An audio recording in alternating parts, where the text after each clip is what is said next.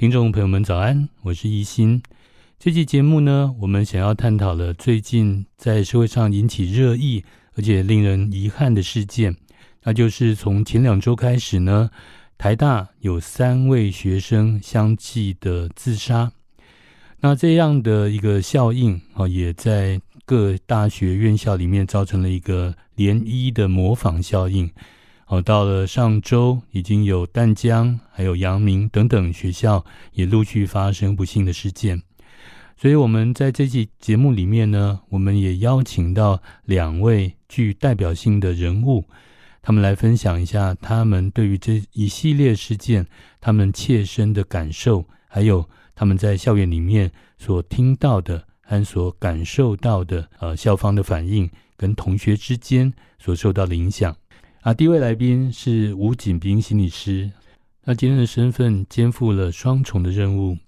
首先是他以心理师的一个专业的观点去分享跟分析他如何看待这一系列校园自杀的事件。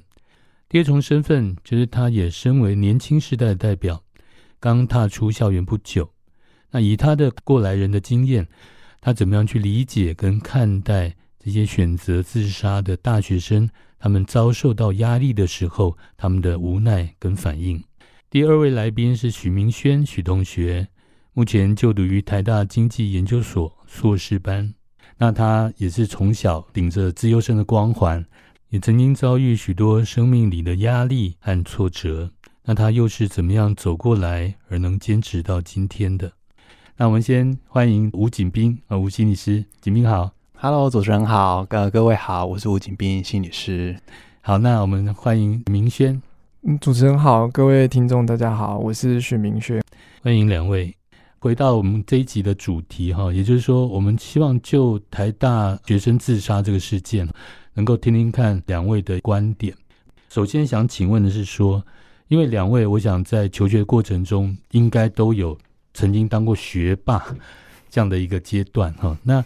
以你们自己的一个体会了哈，也就是说，你们看到了呃学弟妹嘛，好，他们发生这样的事情，像明轩，你还是在台大里面，你看到的台大的呃校方有什么样的处理？还有对于这些自杀的学生，台大有怎么样的一个比较积极的作为，在学生之间有没有引起什么样的一个反应或回响呢？学校的做法大概分两大类，软体上跟硬体上的设置。这样，那软体上的话，学校有做蛮多，是比方说加开幸福中心的时间，嗯，或者是说像在我们自己系上的话，是系上也有找一些心理师到学校，那有一个时间是让大家可以一起来，如果心里有压力的话，可以跟心理师讲。或者是老师也有播出自己的时间，说如果同学有需要的话，嗯，那就可以来跟老师聊聊这样。那硬体上的话是，是我比较清楚，是因为我们我们系上是有其中一个人是跳楼的，是我在我们系上这样。那是大学生吗？对，是一个大学生这样。然后因为那些地方是比较开放的空间，所以系上最近有在。想要加一些防止学生坠落的一些设施，不过现在好像还在讨论，因为不知道效果，也不知道做起来会怎么样。嗯，大致上分这两大，就架一些网子之类的吗？有想要架一些像铁丝或什么，就挡住，不要让学生跳出去。嗯嗯，但是其实那也会影响蛮多东西的，包含说。美观啊什么的，因为其实看出去让、嗯、可能会让里面的人心理压力更大，嗯、所以还有在讨论这些事情。对，那这个在戏上有引发一些什么样的讨论，或者是同学之间心里面有没有造成一些嗯人心惶惶的感觉呢？其实有的人蛮紧张的，就觉得说，哎、嗯欸，怎么会这么密集这样？嗯、然后甚至。因为像发生前两起的时候，就有有些人会想说，会不会发生在我们这一栋？因为我们这栋也很高，嗯、就也没想到就隔天就发生了这样。嗯，然后就是那那几天，尤其会蛮多在讨论这件事情的这样。有些是害怕，然后有些是不懂，就是不理解，诶，怎么会发生这样的事情？然后就会有一些人会讲一下他们对自杀的看法，可能就是说，哦，也许可能再多想一下就不会发生了，嗯、或者是是不是要去关心周围嗯有状况的同学，类似有这样的讨论，这样、嗯。那对你呢，你自己有什么样的受到影响吗？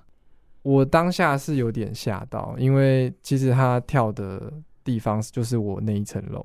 所以发生事情的当下，其实我也在那一层楼，所以我其实有目睹吗？我没有目睹，但是就是有发现有人在围观，因为他跳下去之后，好像东西还放在那边，所以就老师什么的在那边就有意识到这件事情。嗯，所以我当下是一方面是紧张，一方面是觉得这到底是怎么一回事这样，然后自己心理上可能到稍微晚一点的时候想起来，我就会觉得。也会有点担心吧，担心周围的人，嗯，大概是、嗯、大概是这样的心、嗯、心理状态。那到目前为止，你觉得系上处理的怎么样？我觉得这个问题蛮大的，所以短时间内也许这样的处置可以避免这一次，嗯、但是长期来看，我不知道有没有效果。长期啊，因为其实其实每一年台大都有学生自杀，嗯，然后像我自己在念大学的时候，我有一个。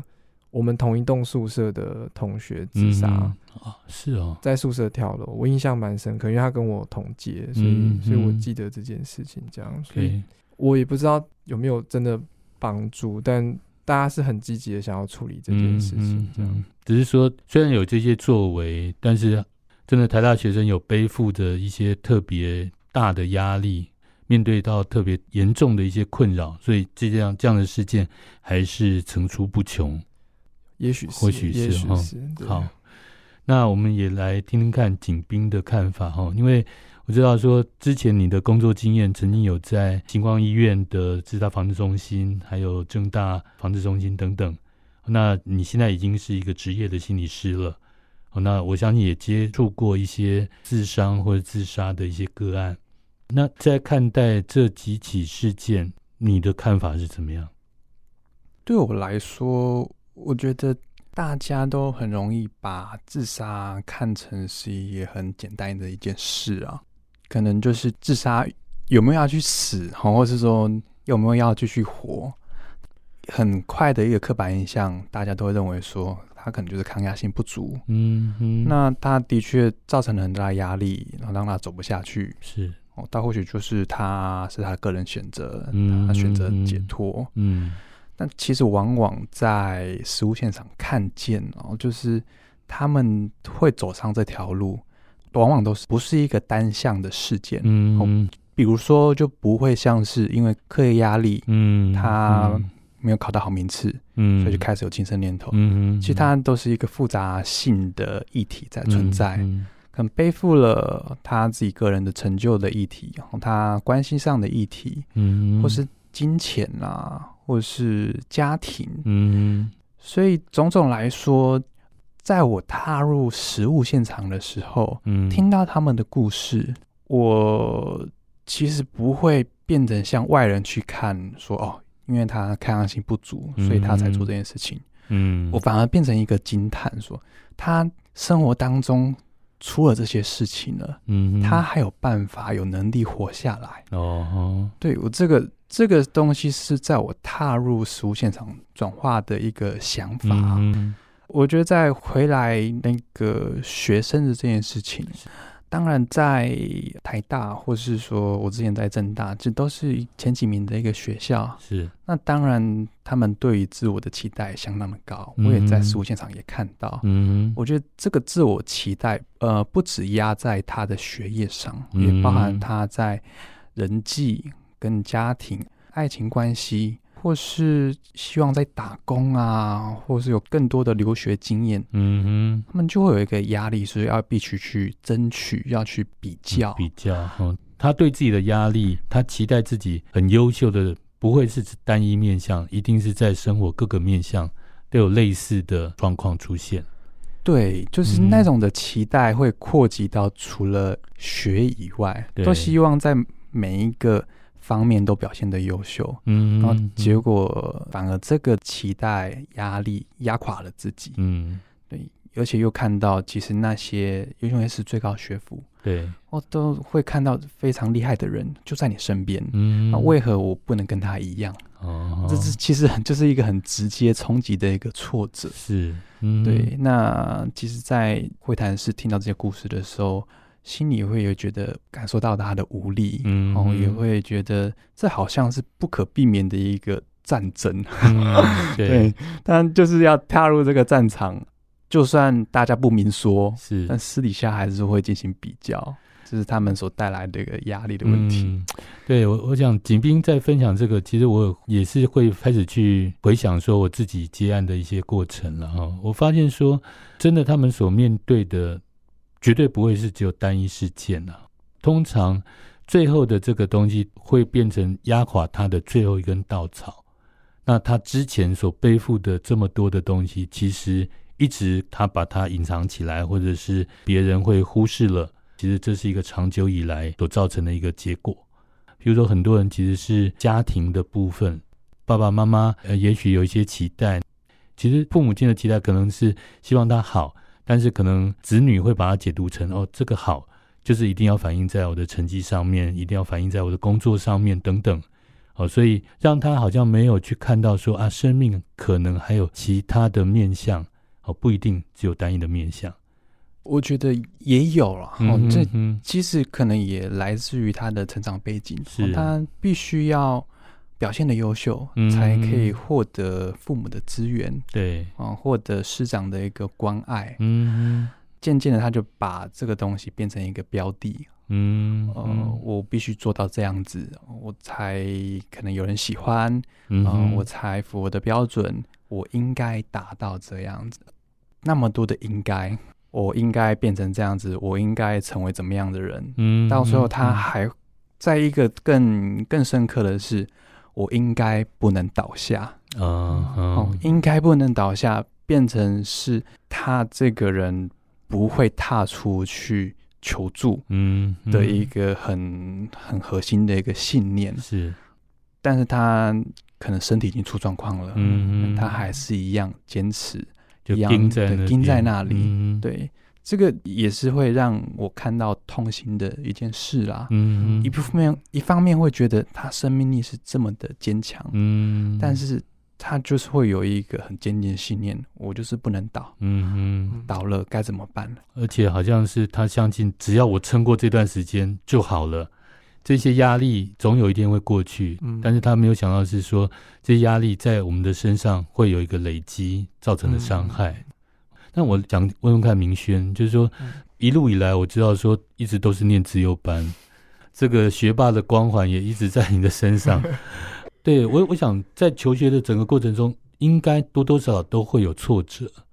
那你是怎么走过来的？挫折其实。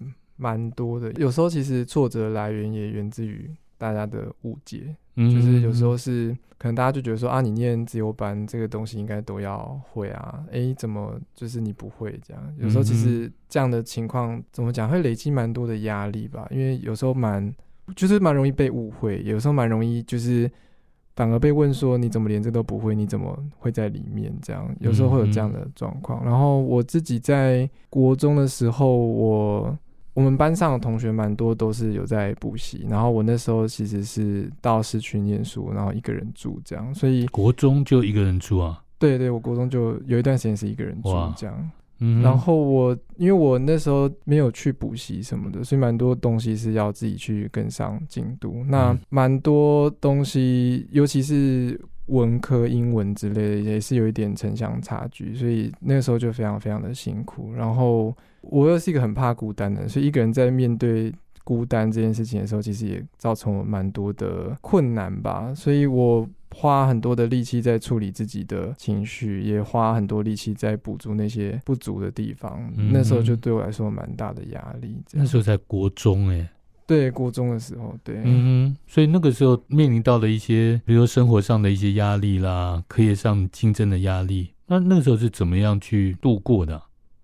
我那时候做的事情就是做几个事情，一个是我我那时候很早睡，因为我不想要度过漫长的夜晚这样。然后我我很怕黑，然后也很怕太安静，所以我就在房间里面的时候，就会自己放那个学校送的什么直笛的 CD，嗯，然后就放着之后就一个晚上开着夜灯这样度过。然后如果是醒着的时候，有时候就是靠算数学，或是写一些同人的小说啊，或者是写一些诗之类，想办法度过那个空暇时间。哇！所以小小年纪，呃，听你这样讲，我觉得好辛苦哦。那时候真的蛮辛苦的，嗯，现在想起来都觉得不知道怎么过的。所以到了高中的时候，状况有比较改善吗？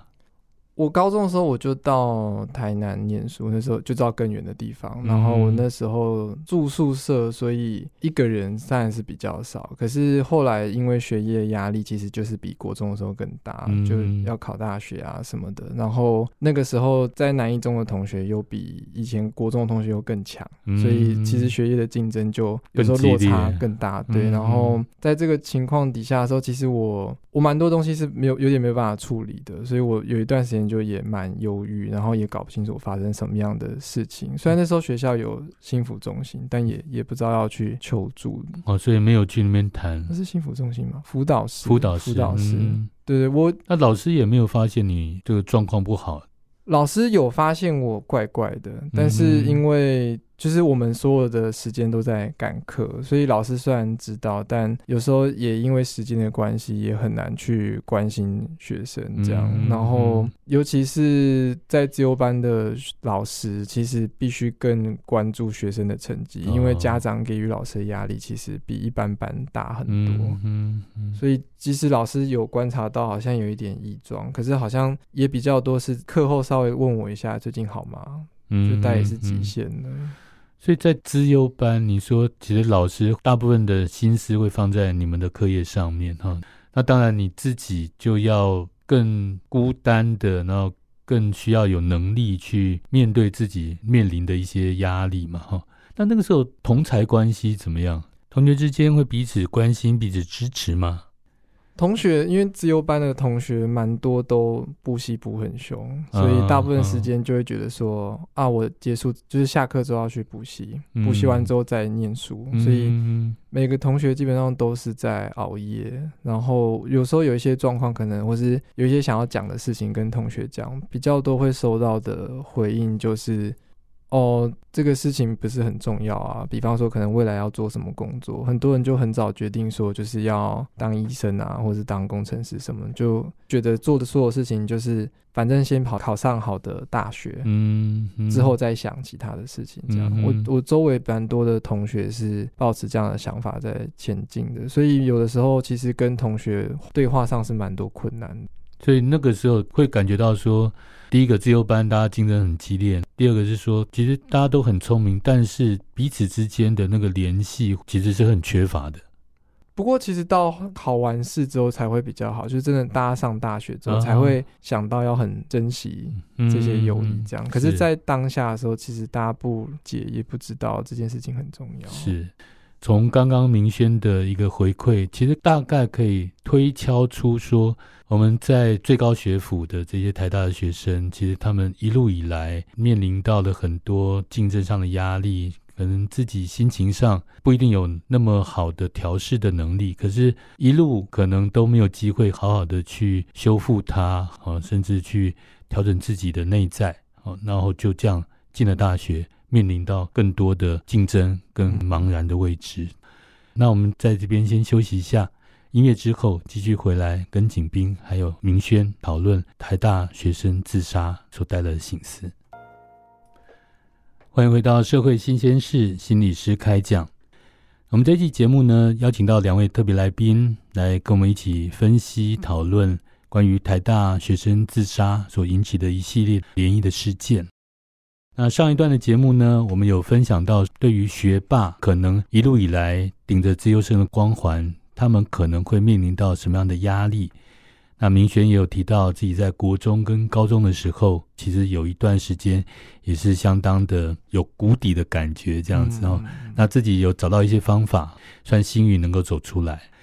那也想访问一下景斌，在刚刚听明轩的分享的时候，在某一段生命的阶段里面。是不是也有类似的心路历程呢？哇，这就要让我回想到 国小时期啊。我觉得在学霸真的不敢讲，我觉得就是一直很想要变成学霸，嗯、但是都一直失败。对，嗯、但在小学的时候，一直都有一个小聪明，嗯哼，可能认真在上课。那只要在月考前前一两天读一下书，我都可以是在班上的前几名。嗯、呃，所以读书课业这件事对我来说，我好像就是当做功课。上完课读完书，然后去考试，然后我就可以继续玩了。嗯，对，其实。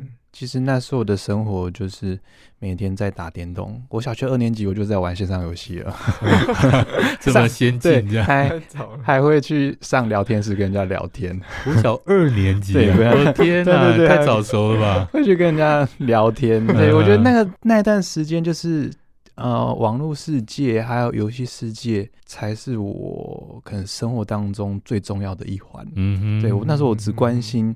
我等级练到多少了？我这次的国战是不是可以干掉对方？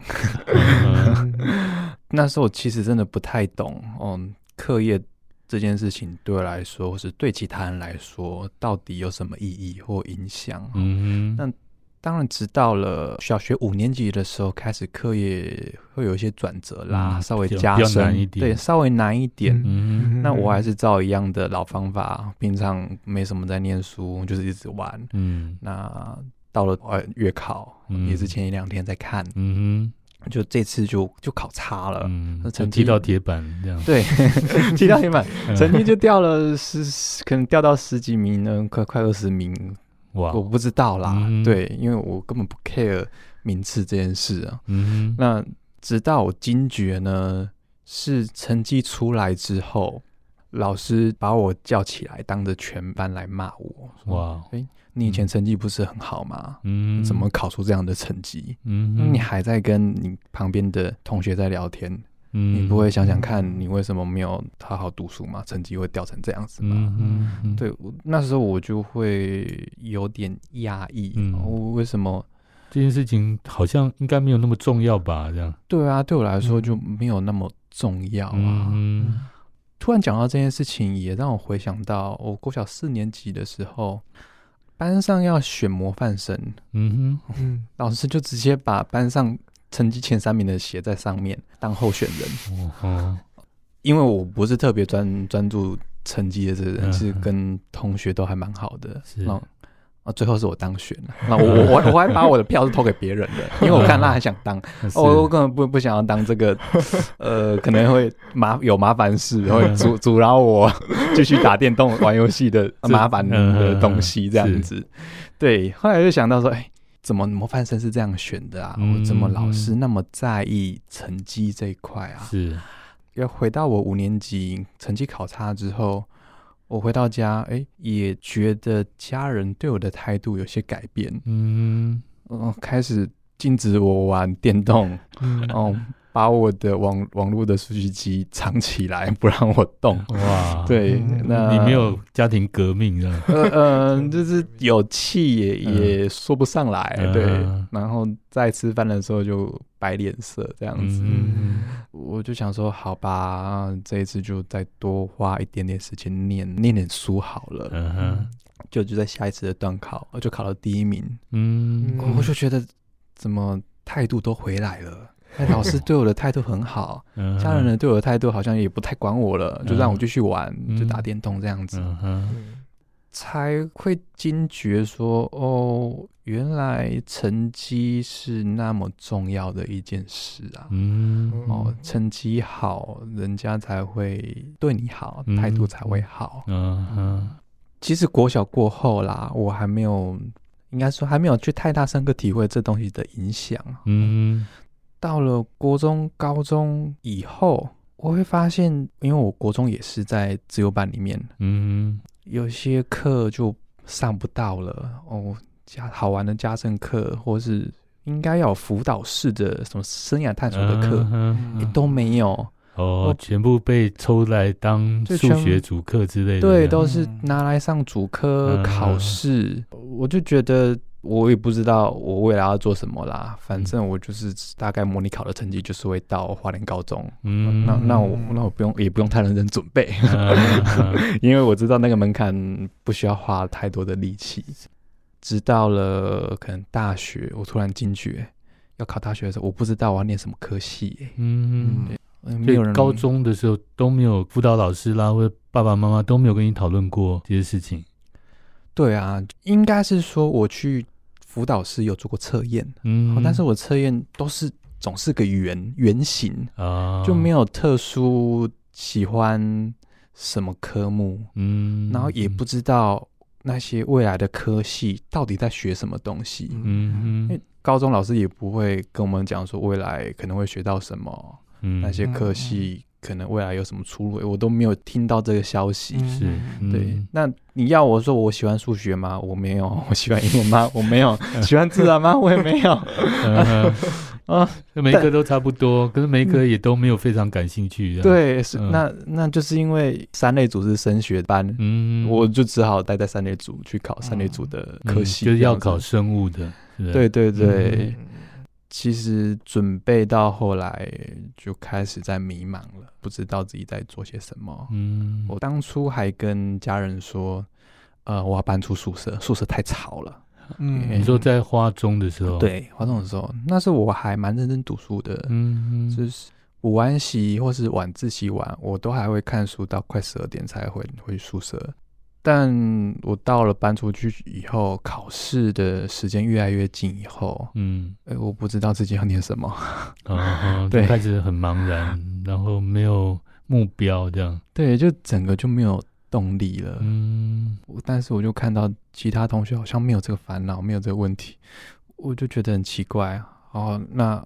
好吧，那那我就挑个未来比较多女生的科系好了。真的，你是这样挑的？哇，好，你好早熟，应该这样讲。对，语文科系一定很多女生，但是我很讨厌语文科系。好，那我就退而求其次，三科好了。好，那我就念三科。后来我是后来就考职考啦。嗯。我全面的志愿序都是三科的科系，结果我就考坏了，真、哦、考坏了，就就上了心理系。哦，对所以这个是意外，对，就是就是个意外。对，当然当中会有点挫折啦，也没有上到理想的学校，是，可能家人也会又对我失望。嗯。嗯同学啊，也会觉得你怎么会考到那间学校？嗯、以前以前成绩不是很好嘛？嗯，这当中就做了一些调试啊。嗯、然后我在第一学期可能先顾一下我的成绩，我拿到了企管辅系的资格以后，我开始就把重心放在社团啊、系学会上啊，呃，就是在玩吉他，在跟校友会。在办联谊活动之类的，我才慢慢的哎、欸、觉得哎、欸、好像人生有新的意义，嗯，觉得做这件事情好玩，嗯，嗯，好像人生好像不应该只有课业这件事哦。但我又到了要到下一个坎的时候，嗯，就是又要考研究所的时候。我又开始茫然了。这时候也不是要挑女生多的研究所了。对，这是 这个这个是关关于我生计的问题啊。对，所以不能太任性了。对，那那时候我的确也很认真。嗯，那我就想说，哎，那时候心理师很夯啊，好像说说话就可以赚很多钱，或甚至说。不用说话，听别人说话就可以赚钱。然 后我就这样被骗骗进去了，然后我就开始准备了。哦，那我就觉得好，我就要认真准备，我一定要考到第一志愿。嗯，心目中的第一志愿，心心目中的第一志愿是师大啦。嗯，哦，第一次差了一点点，哦，那我就有点心灰意冷了。哦，那第二次进了另一所学校的面试。我永远没有办法忘记，就是那个面试的一道题目，就问我说：“啊，你生命中的热情是什么？”嗯、哦，我当下愣住了，答不上来，嗯，我眼泪就流下来了。哇，在面试的当场，对，在面试的当场，其实我要去面试的时候，我都已经完全没有心力了啦。嗯、我就觉得啊，算了，走过场好了，就当做去玩玩这样子。嗯，但但是没想到那个面试官问的问题，不知道我被勾到了什么。嗯，哦，或许就是在给我一个提醒，我好像一直在做无用的工，没有找到自己想要做的事情。嗯嗯，那我当下那时候我就哭完哈。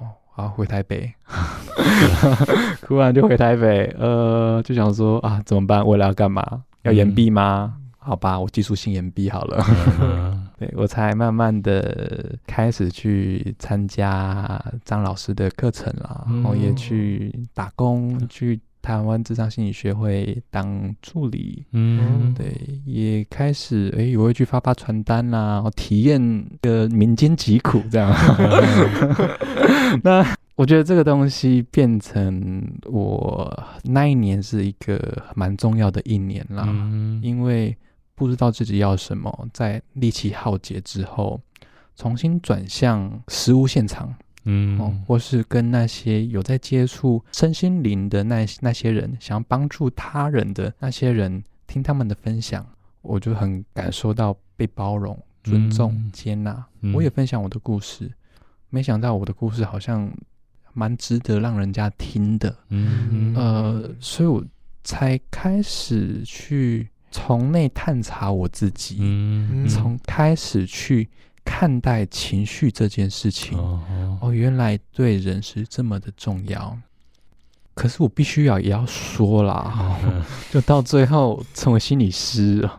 我也是还在犹疑，然后、嗯、还在且战且走的状态，嗯、所以我在心理师的养成的时候，我跑了非常多的地方，就是也是在找自己想要做的东西是什么。嗯，我到了学校、医院、企业、社区、少辅院、哈监所部分，嗯、甚至到现在到了身心科诊所，嗯，对，我觉得都还在一直在摸索探索当中。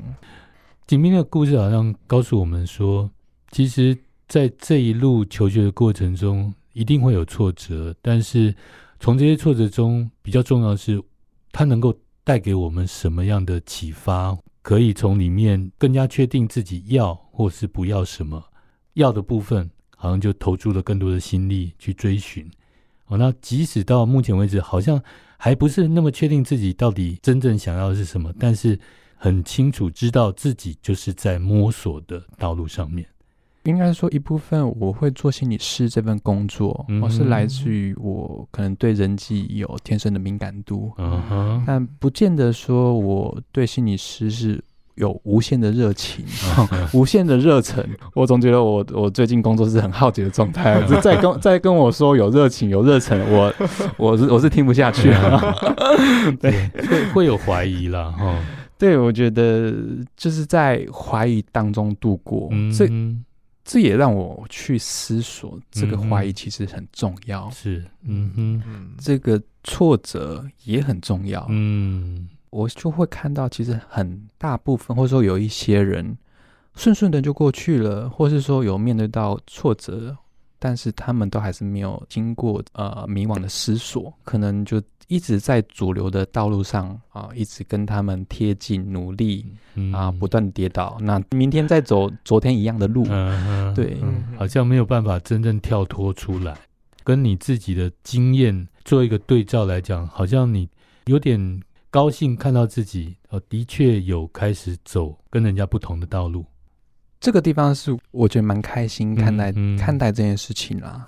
但是也会让我有会有焦虑，嗯，因为我走了跟别人不同的路，那就必须要去承担这件事情。我喜欢，嗯，但是做下去会很焦虑、很迷茫。我相信也会有人跟我类似的状况，想要做自己喜欢的做的事情，嗯嗯，但是未来的工作不一定会有这个市场，嗯啊。我我是会想很多的人，我会给自己找很多的后路，呃，想办法让自己斜杠多一点。Okay, 对，这这好像是台湾的年轻世代普遍面临到的一种未来的处境了。哦，就是好像不是那么确定自己所想做的事情，在未来 到底有没有可以找到一个养家活口的一个工作，所以。好像要多储备几条备用的道路。呃，明轩，你你呢？听刚刚景斌的故事，嗯，你觉得对应到自己的身上，比如说你从高中啦、大学啦，一直到现在研究所，你的这个摸索的道路或者成长道路是怎么样？我觉得蛮多时候都蛮挫折的，是真的，嗯、因为。其实以前在整个求学的情况底下的时候，其实路蛮蛮窄的，就是因为我又念自由班，然后大部分的同学的目标其实也蛮清楚，就是要当医生或当工程师之类的。所以我们那时候我印象蛮深刻，是我们班好像是创南一中有史以来算最好的记录，我们班就有十七个台大的台大的医科。嗯、呃，就台大的学生，然后有六个台大医科哇，然后真的是很厉害。其他的同学好像大部分就是都是清教城，不然就是也是医科，嗯、其他学校的医科这样。嗯、我那时候，嗯、我们那个时候环境大概长这个样子。是，我大概从国中开始就立志要当一个数学家，那个时候的愿望这样。但中间有有岔开，想要做别的事情。不过我后来就就念了数学系这样，嗯、然后所以就想说，嗯，那。要努力当一个数学家，所以就努力修一些系上很难的课，这样。嗯哼。那我们那个时候刚好遇到那有上面很热情的老师下来要带我们这批学生，嗯，所以他就开了一些课程，是学应该是 UCLA 吧，就是学一些国外有一种荣誉学程。嗯。那他的课就是会难度比较高，嗯。让你可以直接衔接研究所，所以你你就不用念硕士，可以直接念博士这样。所以，我那时候很多同学是，我们就一起想说，好，我们要念数学，然后就一起。嗯哼。那我印象蛮深刻，就是我跟着他们一起上课，可是大家有的有些东西真的都是第一次学，可是有些人就是表现的比我好。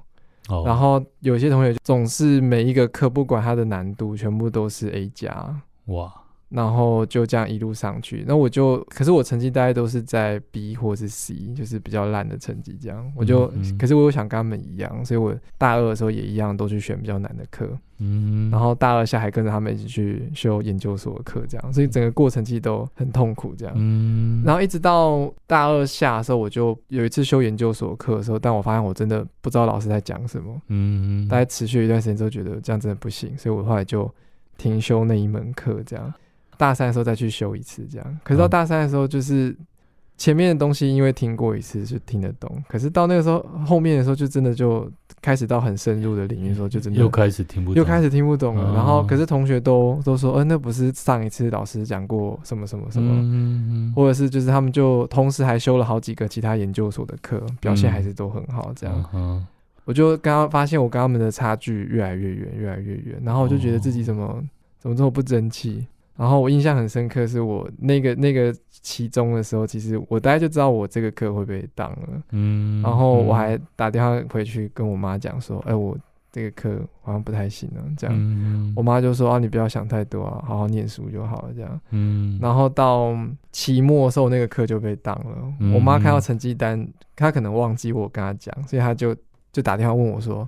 哎，你怎么怎么最后被挡？你是不是都都在玩社团，没有在念书？这样，哦、我记得那时候就很很大的 shock。然后那个学期其实发生蛮多事情的，嗯、因为一方面是课课程很难，然后再方面就是我自己情绪上也遇到一些困难。就是像我那个时候，因为我知道在往上走，其实应该就是要往数学这条路，嗯、可是这个路这么的艰辛，我真的要走吗？嗯、我自己犹豫之外，我就。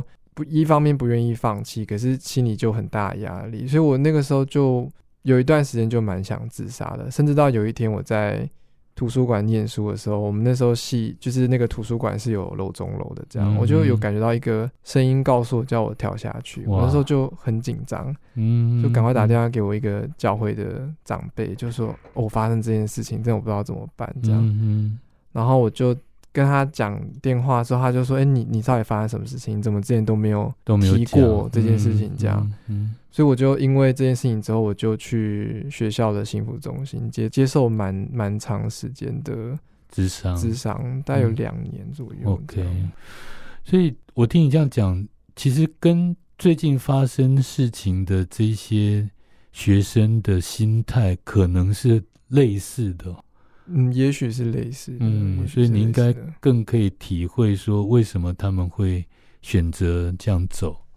对啊，我觉得有时候如果叫我重新再走那一段，我也不知道我有没有办法走过来，嗯、因为那个时候有时候真的还蛮危险的，嗯、就是有时候真的就是差一念之间，因为在那个处境、那个情况底下，其实已经。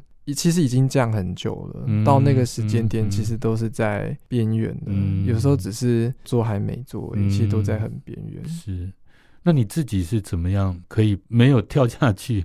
你找到了什么方法吗？所以我觉得我做最大对自己有好处的事情，是我就放弃不要念数学了。我当下觉得这是一个很错误的决定，然后我也觉得他就是我是懦弱的表现，嗯、我怎么会我怎么会放弃这样？是。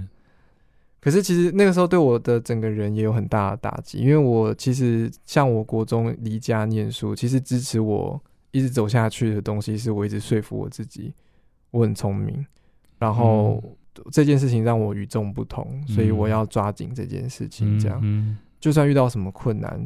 就是因为我很聪明，所以会遇到这些事情。嗯，可是可是到那个节骨眼的时候，我好像我好像终于发现我不是这样了。嗯、然后我好像得为了自己的人生，真的要有一个很重大的改变，真的要放弃这件事情。其实为我当时来讲，我我其实也因为这样沮丧了很久，大概也有个一两年以上这样。嗯嗯、对我来说，对我觉得我做最大的。好事真的就是放弃这件事情。对，其实那个听起来是说，那时候真的看到了自己在某方面能力真的是有所不足的地方。对对。然后之前其实也努力了很久很久。嗯。然后到了那一刹那，真的要放弃或者要做一个转变，那个心情其实是非常矛盾，非常不甘愿。哦，对，真的很不甘愿。嗯，对啊。可是这样回想起来，你又觉得说，哎、欸，其实那个决定是最好的决定。对，真的，真的。Uh huh.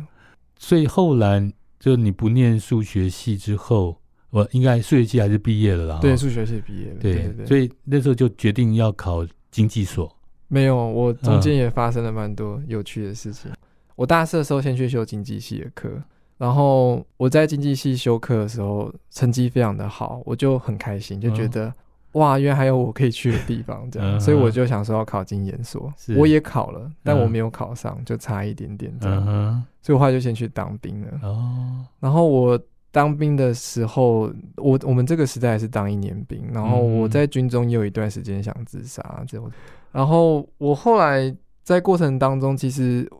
为我来说也是很大的打击的原因，就是因为这军中真的蛮无聊。然后我我们的单位是要轮班的，所以睡眠的状况是对我来说有很大的影响。嗯，然后我就有一段时间就又想要准备考研究所，然后又念书的状况又不好，然后在军中的时候又有一点跟周围的人没办法相处。嗯，所以就有一段时间想自杀。那那阵子也是。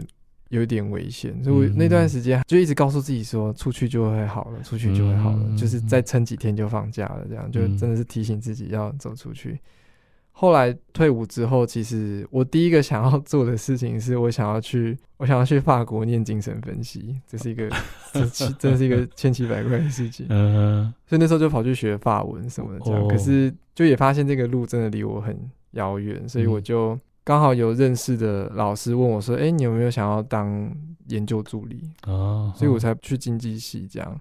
然后我在经济系一开始的时候，其实也是很煎熬，因为它等于是我必须用数学。嗯。用我这个已经受到打击的 对、嗯、爱爱恨纠葛的数学，然后我一开始真的也是蛮蛮煎熬的，这样一次两次之后就觉得，哎、欸，好像在经济系我学过的东西好像还是有一点用，嗯、所以我就在经济系当研究助理一段时间之后，就觉得，嗯，不然就念个经研所好了，好像自己在这个领域好像还可以做点什么这样。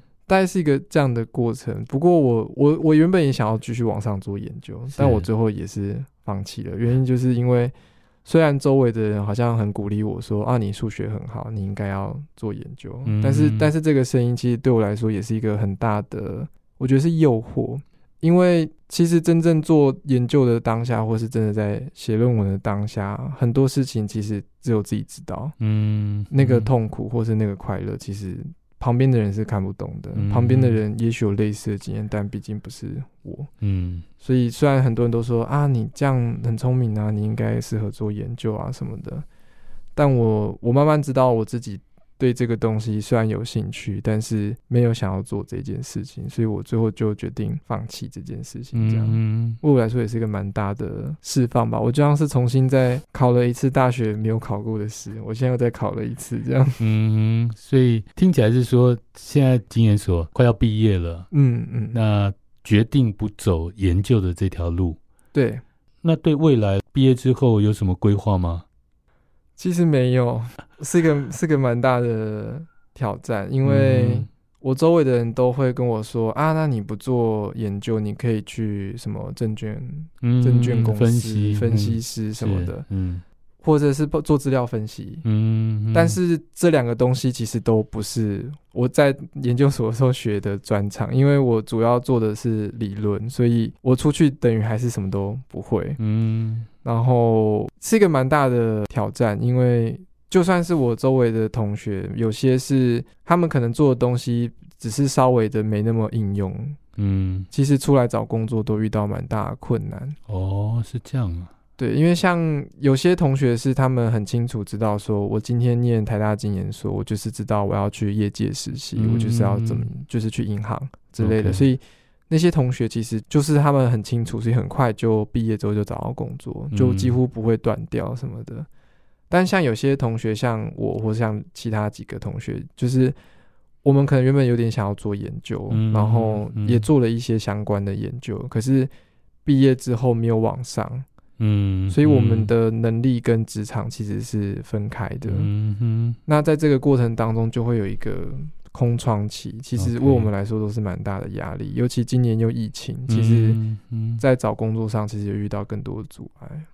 因为我们节目的时间快到了哈，所以我我想最后再问一下明顺关于未来自己的规划了哈。因为我觉得对台湾这个年轻世代来讲，好像是有很多的。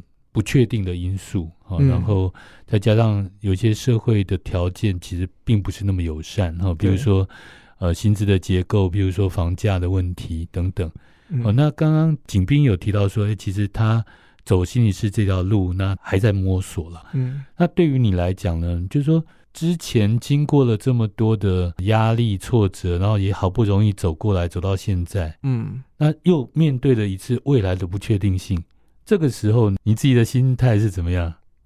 这我觉得过程真的还蛮，有时候真的会蛮紧张的。有时候真的是想到会半夜醒过来，嗯、就觉得怎么办怎么办这样。然后我有去外面上唱歌的课，然后我那时候唱歌啊，对，声乐的课。然后我会跟我们的声乐老师聊天，是他是就是学艺术的，他有些蛮特别的见解。这样，我每次在学习过程当中都会遇到蛮多的困难。他一直跟我讲说，你要面对这些不确定性，嗯、面对这些你不熟悉的事情，这样。然后，因为人生大部分时间其实就是这些不确定，嗯，然后这些陌生的事情，这样。他说，如果你都要所有事情都有把握，你才会快乐的话，那你这辈子就别想要快乐了。这样，其实这些话对我来说蛮有启发的，因为这样听了也听了几年了，两一两年了吧。就是一他常常这样跟我讲，嗯，我觉得为我来说，我。我想，我学到这整个历程当中，学到很多是面对问题的时候，是不是有自己有一些能力去面对那些未知的问题？这样，然后我觉得我至少学到一些是，比方说我我想自杀的时候，诶，我做了某些事情，可能调整了我的心情，或是我现在有学一些新的东西去避免那些经验。我觉得对我来说，这是我最重要的资产，就是我知道我我知道这遇到这些困难的时候，我还有方法可以处理。这样。那至于面对这整个不确定性，我只能说，我现在还没有办法做到。老师觉得说目标应该是要可以享受这些不确定性，我 还我还没有办法这么嗯，这太困难了，真的太困难了。但但我觉得我能说的就是，至少一路走来，我知道我有学到东西，嗯、然后我觉得我也蛮肯定我自己，就是嗯有进步，嗯，即使没有很比别人厉害，即使没有这么。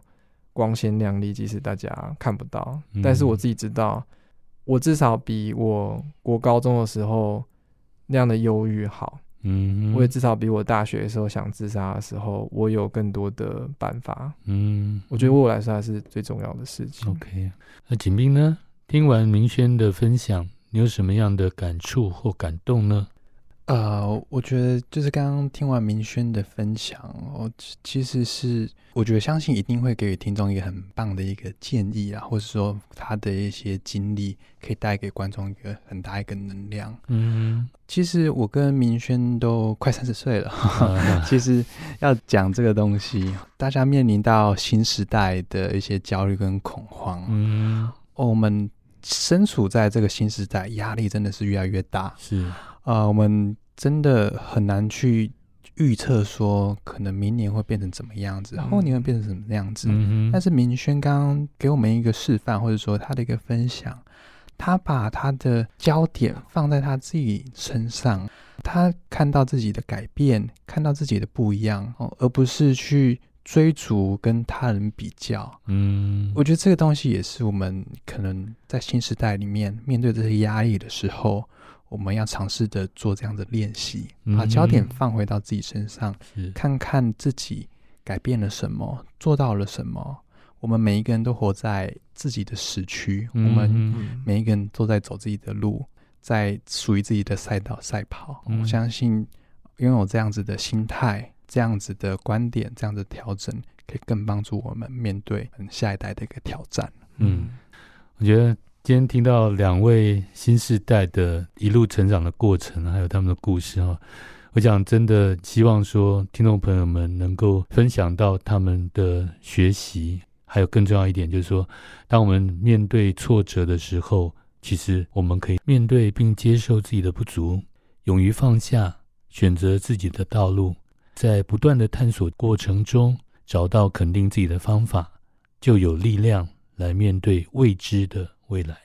啊，那今天这期节目非常感谢两位的参与，谢谢，谢谢，谢谢。那下周四上午十一点钟，欢迎继续收听《社会新鲜事》心理师开讲，拜。拜，拜，拜拜。